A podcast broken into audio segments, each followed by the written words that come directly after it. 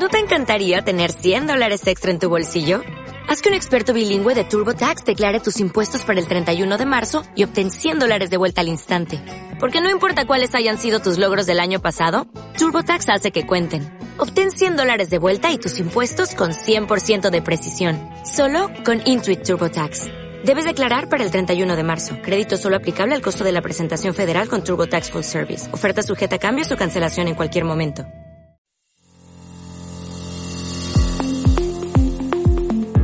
Canal Retina. Información y actualidad sobre la retina en español. Programa elaborado por la Asociación Retina Murcia, Retimur. Presenta David Sánchez. Hola y bienvenido a una nueva entrega de Canal Retina. Gracias por estar ahí al otro lado en este trigésimo episodio, el episodio número 30. Llegamos ya a 30 episodios y hoy vamos a hablar con Henry Guío, que estará con nosotros desde Bogotá, en Colombia. Antes y como siempre, permíteme que te diga que puedes encontrar todos los episodios eh, en nuestra página web www.canalretina.org. Ahí vas a encontrar los, eh, eh, todos los episodios en un triple formato, en texto, los vas a encontrar también con un reproductor de vídeo y con un reproductor de audio, para que los escuches o lo veas como tú prefieras. Además, también encontrarás nuestro podcast en YouTube, en el canal que tiene la Asociación Retina Murcia, en una lista de reproducción que se llama Canal Retina, y en las principales plataformas de podcast, como son Evox, Apple Podcast, Google Podcast y Spotify. Ya sabes que si quieres eh, hacernos llegar alguna petición, algún contenido, o si crees que tienes algo que contarnos, lo puedes hacer enviándonos un correo a info@canalretina.org. Y además, si quieres, puedes también seguirnos en nuestro Twitter, arroba canal-retina.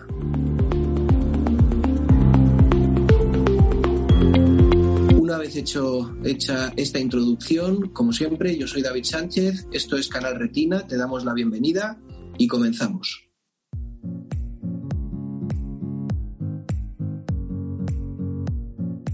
Hola Henry, ¿nos escuchas? Perfecto, David, hola. ¿Cómo estás? Bien, David, feliz de estar contigo una vez más. bueno, permitidme que, os presente a nuestro invitado eh, de este programa. Él es Henry Guío Fuentes y eh, eh, está con nosotros desde Bogotá, en Colombia. Es presidente de la Asociación Colombiana de Retinosis Pigmentaria y vamos a charlar con él un poco pues sobre, sobre su vida, sobre la asociación, sobre Colombia, que nos cuente un poco cuál es la situación que tienen allí en, en, su país. En primer lugar, Henry, para aquellos que no te conocen, cuéntanos eh, qué patología padeces, cuándo te la diagnosticaron. Yo tengo retinosis pigmentaria o retinitis pigmentosa, como le dicen algunos, y me la diagnosticaron, pero clínicamente, en 1976. Imagínate hace cuánto tiempo. y, era un diagnóstico. Sí, sí. Y fue un Pero, diagnóstico. Te la diagnosticaron siendo, siendo pequeño, siendo joven. Sí, sí, pero como digo, un diagnóstico clínico que consistía en mirar el fondo de ojo únicamente y no más. Y después de esto, entonces, ahora estoy esperando los resultados de, de un estudio genético para tener un diagnóstico más certero, ¿no? Y ahí sí saber, porque puede no ser RP y en todo caso algo parecido. Sí, señor. Qué bueno, qué bueno. Pues a ver si, si te llegan esos resultados, ese estudio genético y, dan con, con, con, el gen. Oye, ¿cuál es tu situación actual? ¿Ahora mismo tienes algún resto visual? ¿No tienes nada? ¿Cómo te manejas? No, yo no puedo ver Realmente lo único que yo percibo es la luz. O sea, yo puedo decirte cuándo es de día o cuándo es de noche. Hasta hace algún tiempo podía haber un puntico luminoso, por ejemplo, un bombillo, como decimos acá, no sé si allá lo dicen igual, eh, un fósforo prendido, alguna cosa así. Sí. Pero ya no, ya no. en el caso mío, a pesar de que algunas personas que tienen mi patología van perdiendo la visión, pero no tanto, eh, yo solamente puedo saber cuándo es de día y cuándo es de noche, pero no más.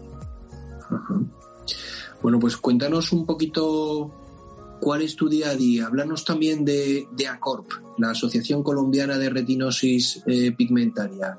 ¿Qué, ¿Cómo es un día en tu vida? ¿Qué es, qué es, lo, que, qué es lo que haces habitualmente? Bueno, aquí hay dos cosas. Una es que yo principalmente soy veedor de la Estrategia de Rehabilitación Basada en Comunidad, que es un programa conjunto entre la Organización Mundial de la Salud, la Organización Internacional del Trabajo y la UNESCO para mi localidad, que es la décima. Bogotá está dividida en 20. De la décima yo soy el veedor de esta estrategia. Pero al mismo tiempo está dividida en cuatro partes y una es la subred norte. Soy el veedor del plan de intervenciones colectivas. Entonces lo que yo hago en un día normal es buscar que los derechos de las diferentes personas que tienen discapacidades, no solamente visual, o personas de la tercera edad y en otras situaciones también, también de vulnerabilidad, reciban lo que les corresponde. Yo firmo las actas. Entonces un día mío comienza a las 4 de la mañana siempre, salgo a las 6, eh, participo en diferentes actividades, todo lo que tenga que ver con defensa de derechos de personas que, que tienen necesidad de alguien que los acompañe, por un lado. Por otro, entonces, actividades que tienen que ver con, con respaldo y amistad de afectados ya por retinosis pigmentaria. Divido mi día en eso. Y las madrugadas, normalmente de una de la mañana a tres, eh, porque yo duermo muy poco. Y eh, la dedico para estudiar. Siempre estoy estudiando. Ese es un día a día mío. Pues es un no parar. Eh, hay, que, hay que también dedicar un poco de rato al, descanso. ¿eh? Oye, oye, ¿y la Asociación Colombiana de Retinosis Pigmentaria cuándo surge? ¿Cuánto tiempo lleváis? ¿Cómo funcionáis? Cuéntanos. Esto tiene dos años nada más. El primero de julio los cumplimos lo celebramos realizando un encuentro internacional de afectados por retinosis pigmentaria, pero realmente yo llevo más de 20 años dedicado a apoyar a personas que tienen retinosis pigmentaria. Eh, es algo personal.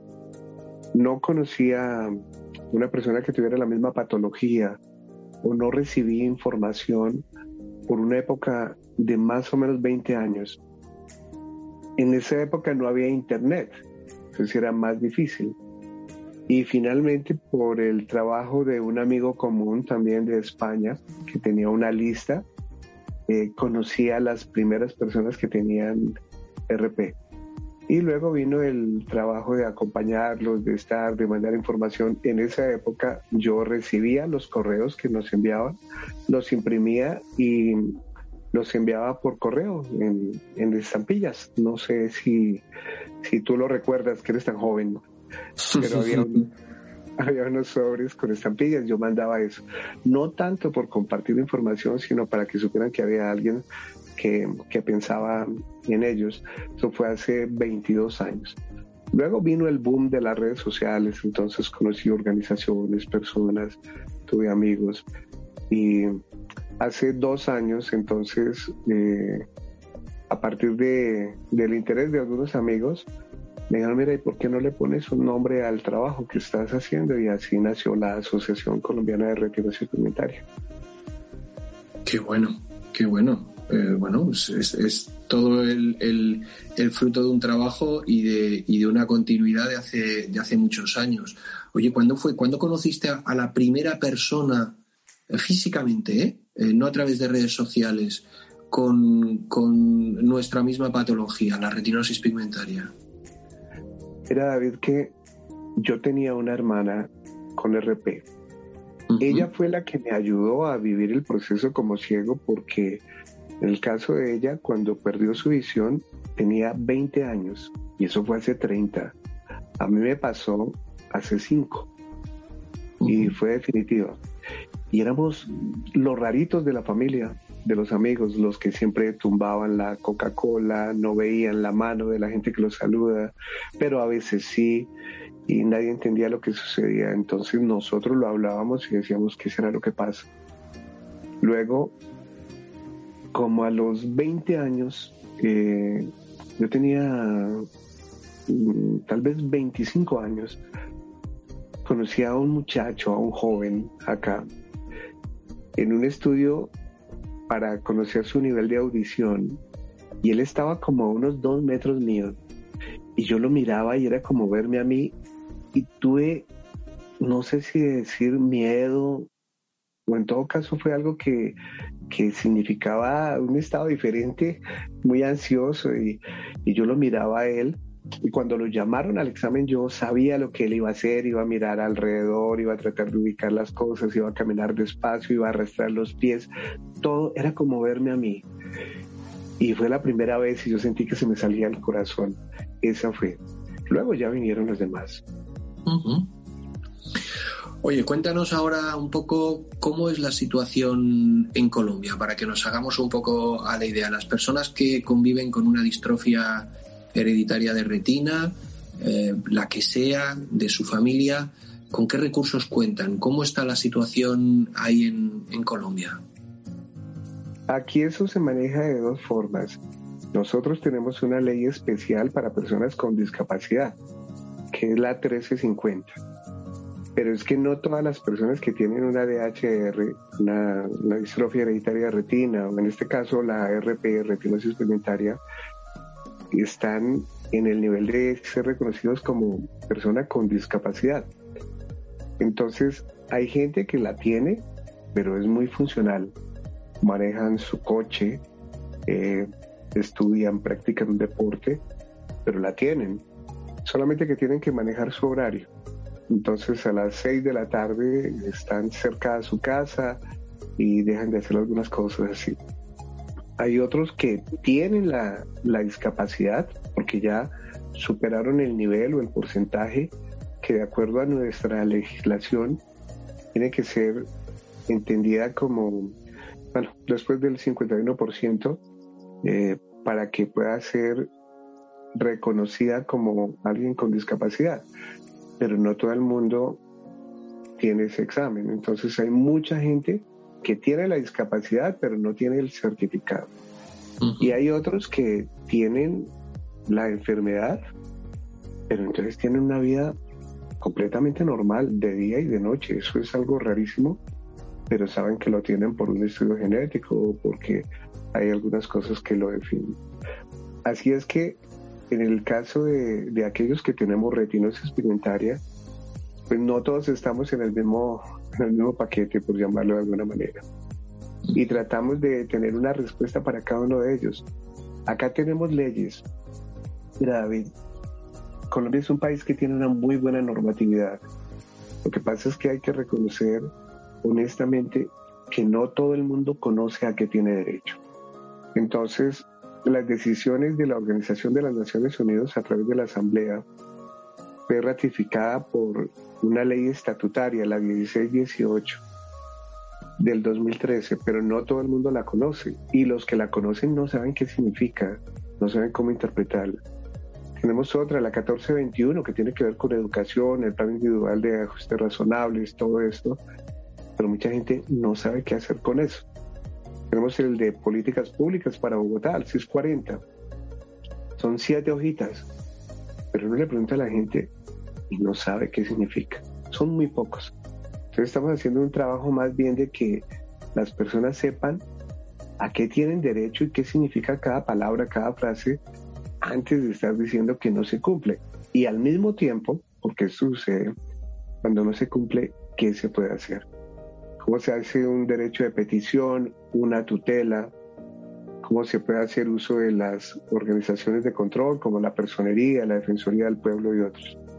Porque mucha gente, después de que hace un pequeño esfuerzo en el ejercicio de la normatividad, se da cuenta que no era tan difícil. así estamos aquí en Colombia en este momento. Ayudando a la gente un poco a mejorar en su, en su autonomía personal y para que, bueno, empoderando en cierto modo al colectivo para que, para que mejore su calidad de vida. Me parece fantástico. Supongo que, que la situación será también diferente probablemente no lo sé, desconozco y por eso te pregunto, en Bogotá, que a lo mejor en otras localidades de, del país, en Cali, en Medellín, no lo sé, eh, eh, ¿es igual en todas partes o hay eh, diferentes situaciones dependiendo del, lugar donde vivas? No, no, nosotros tenemos cinco ciudades grandes, Bogotá, Medellín, Cali, Bucaramanga, Tunja, pero tenemos muchos lugares que se puede decir están olvidados del gobierno. Pero no es solamente de nuestro gobierno, sino también de las organizaciones de pacientes que pueden hacer un trabajo a su favor. Estamos tratando de aprovechar la virtualidad y entonces nosotros tenemos una premisa que es que la información es un derecho. No nos sirve que exista algo que puede beneficiar a una persona que tiene una discapacidad o que va para allá si no la conoce. lo que estamos haciendo inicialmente es trabajar para que todas las personas en las diferentes partes del país reciban la información. Esto es un ejercicio pedagógico que está manejado por agenda. Hace tres años no había una lista que se pudiera mostrar con afectados por RP. Me dijeron, existe la patología, tenemos el código incluso de la Organización Mundial de la Salud, pero no hay afectados. Cuando yo escuché esto de una persona del gobierno, dije, me voy a poner a buscarlos. Los dos primeros años voy a poner avisos por todas partes, llamar la atención, enviar cosas, de manera que vayan saliendo, por decirlo de alguna forma, y entonces vamos agregando en nuestra base de datos nombres y a esas personas, los que tienen interés, les vamos a ir contando lo que se puede hacer, todas las posibilidades que hay. Después de eso, entonces vamos a buscar la manera de que todos tengan un estudio genético. Eso es algo que se puede hacer porque aquí en Colombia no serán los mejores, pero tenemos estudios genéticos costeados por el gobierno a través de las empresas promotoras de salud. Y si no es así, pues hacemos esfuerzos. Por ejemplo, un estado acá o provincia o departamento, La Guajira, alguna vez eh, las personas de allá me dijeron, nosotros no podemos ir hasta Bogotá. entonces lo que hicimos fue que servimos de puente entre el Instituto de Genética Humana acá con una persona de allá y enviaron a alguien y se les hizo el estudio de genética completo y sin costo. Luego entonces ahorita estamos en un proyecto de hacerlo con todas las personas que tienen RP para el próximo año, también sin costo, a partir del respaldo de un laboratorio internacional que nos va a ayudar. Qué bueno, qué bueno, qué buen trabajo ese señor, ese señor. Oye, ¿cómo estáis viviendo la situación de pandemia por la COVID-19 en Colombia y en particular las personas con discapacidad visual, con alguna distrofia retiniana? ¿Cómo es la situación en este momento y en este sentido?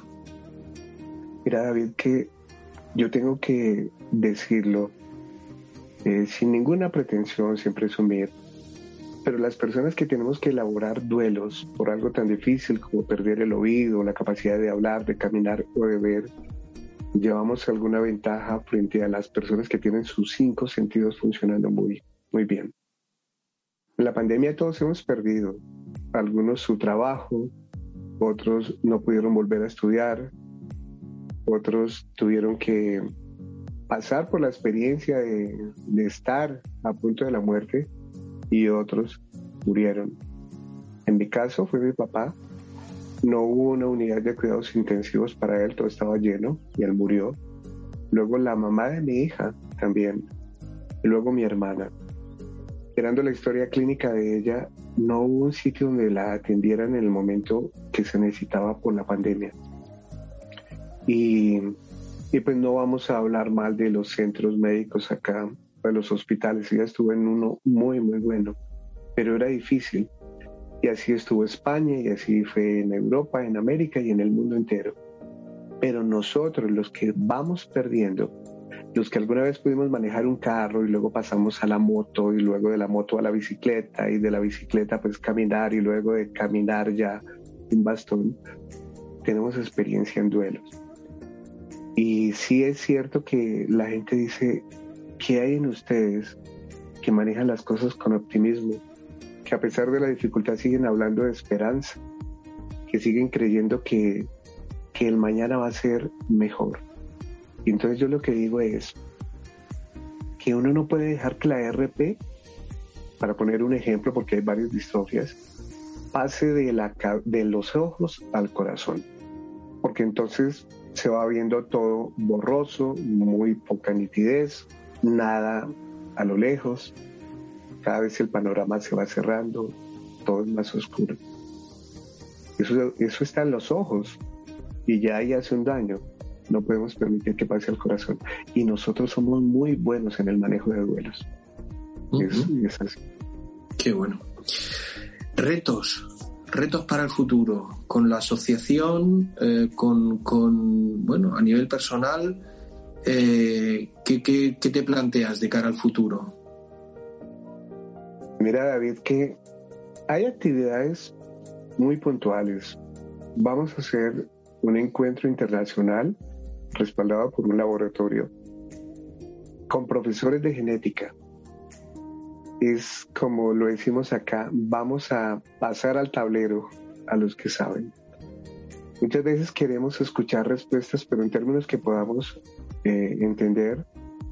Pero también hay preguntas que están en el común de muchos de los que tenemos retinosis pigmentaria o distrofias parecidas, pero que no hacemos porque pensamos que son muy muy bobas tal vez, pero que están ahí.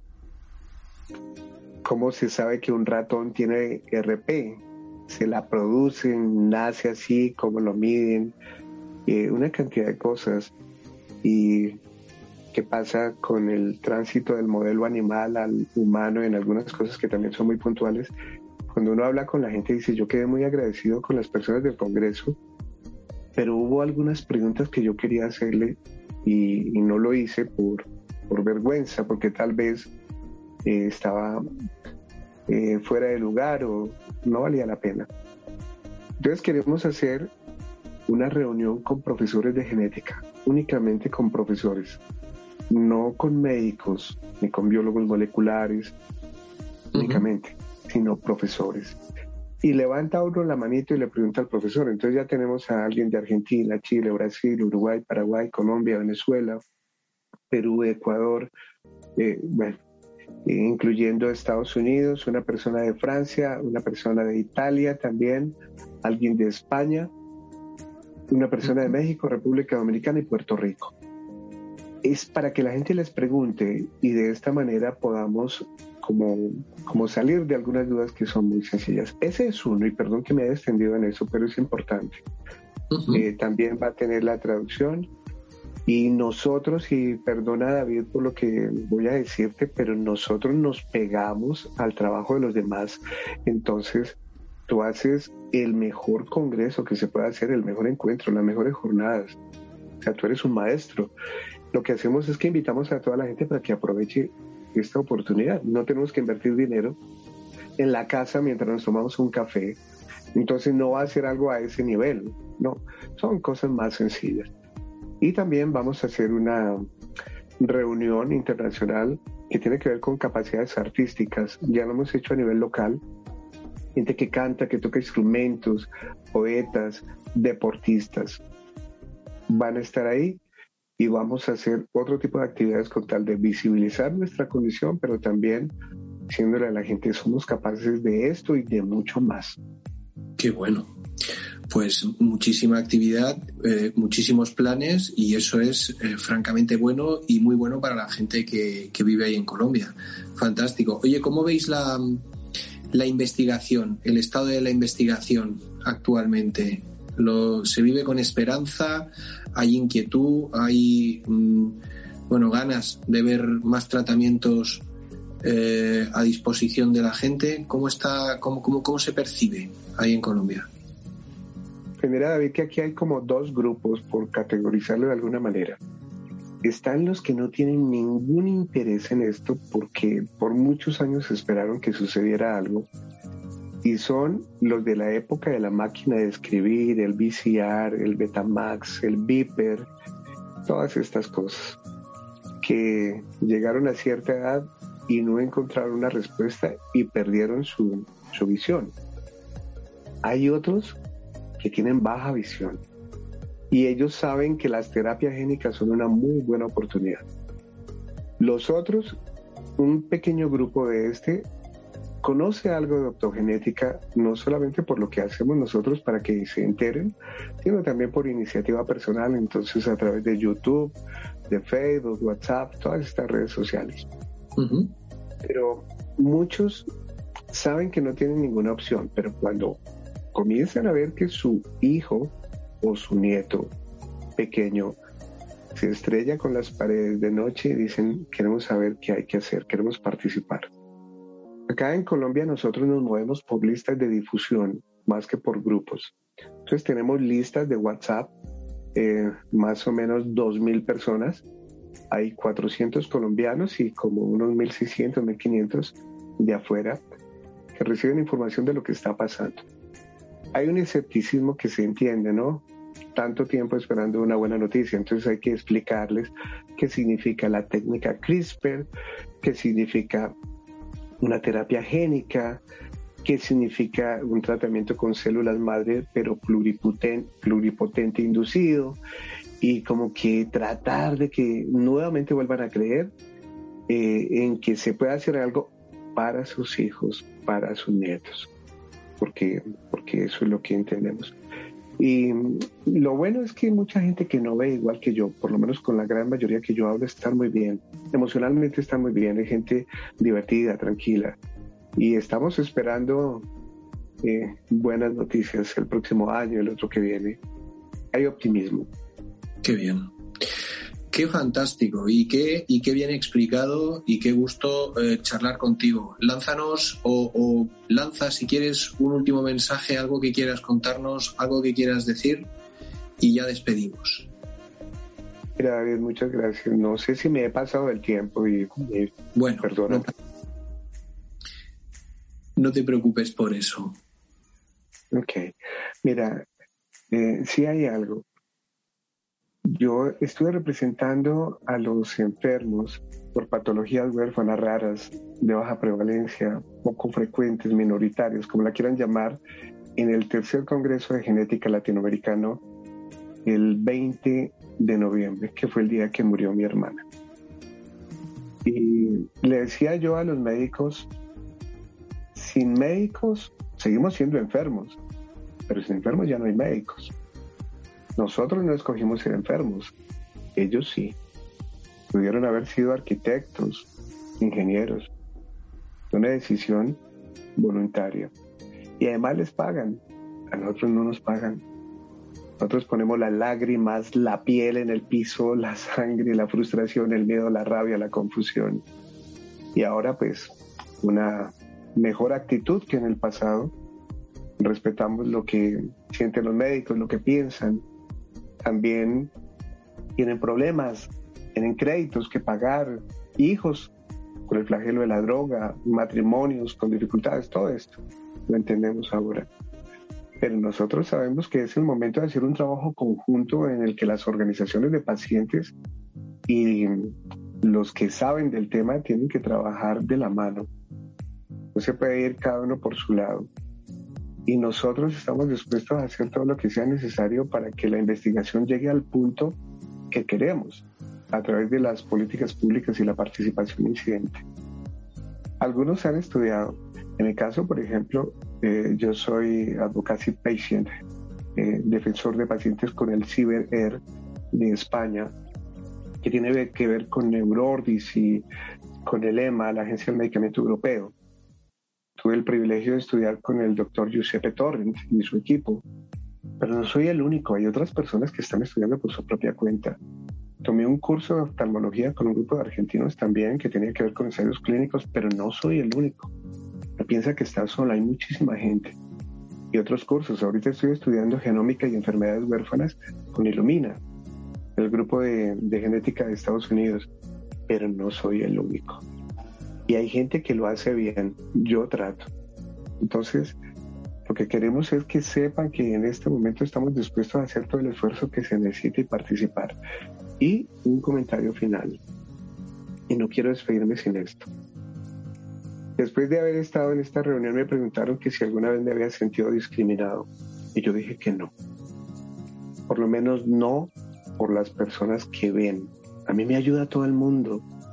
Igual que a todos, aquí en Bogotá por lo menos, a cruzar una calle, a hacer las cosas. Pero donde sí veo que hay problemas es entre la misma población. Los comentarios más groseros los he escuchado a gente que tiene una discapacidad. Las burlas, la falta de respeto por la diferencia. Uno puede corregir en amor.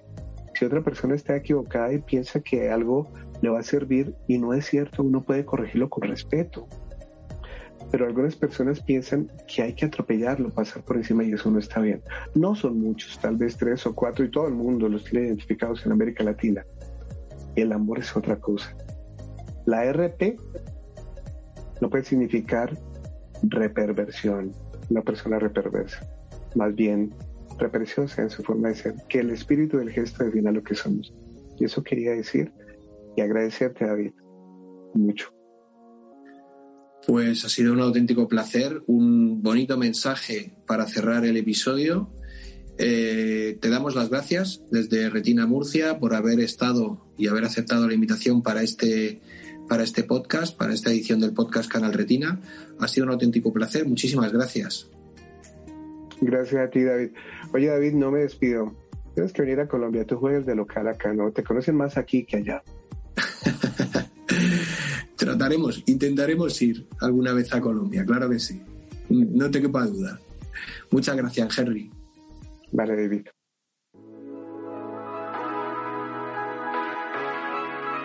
Y ahora sí, y ya sin más, tras haber hablado con Henry Guío desde Bogotá y conocer un poco más cuál es la situación en este país, en Colombia, nos despedimos. Ya sabéis que le podéis dar a me gusta, compartir el episodio en vuestras redes sociales y animar a todo aquel que quiera a escuchar Canal Retina.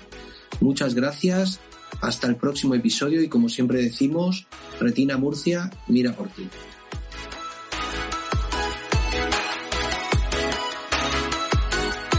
Presentado por David Sánchez. Coordinación y grabación Elena Esteban. Audiomontaje Jesús Gómez. Videomontaje y publicación Martín Peirano.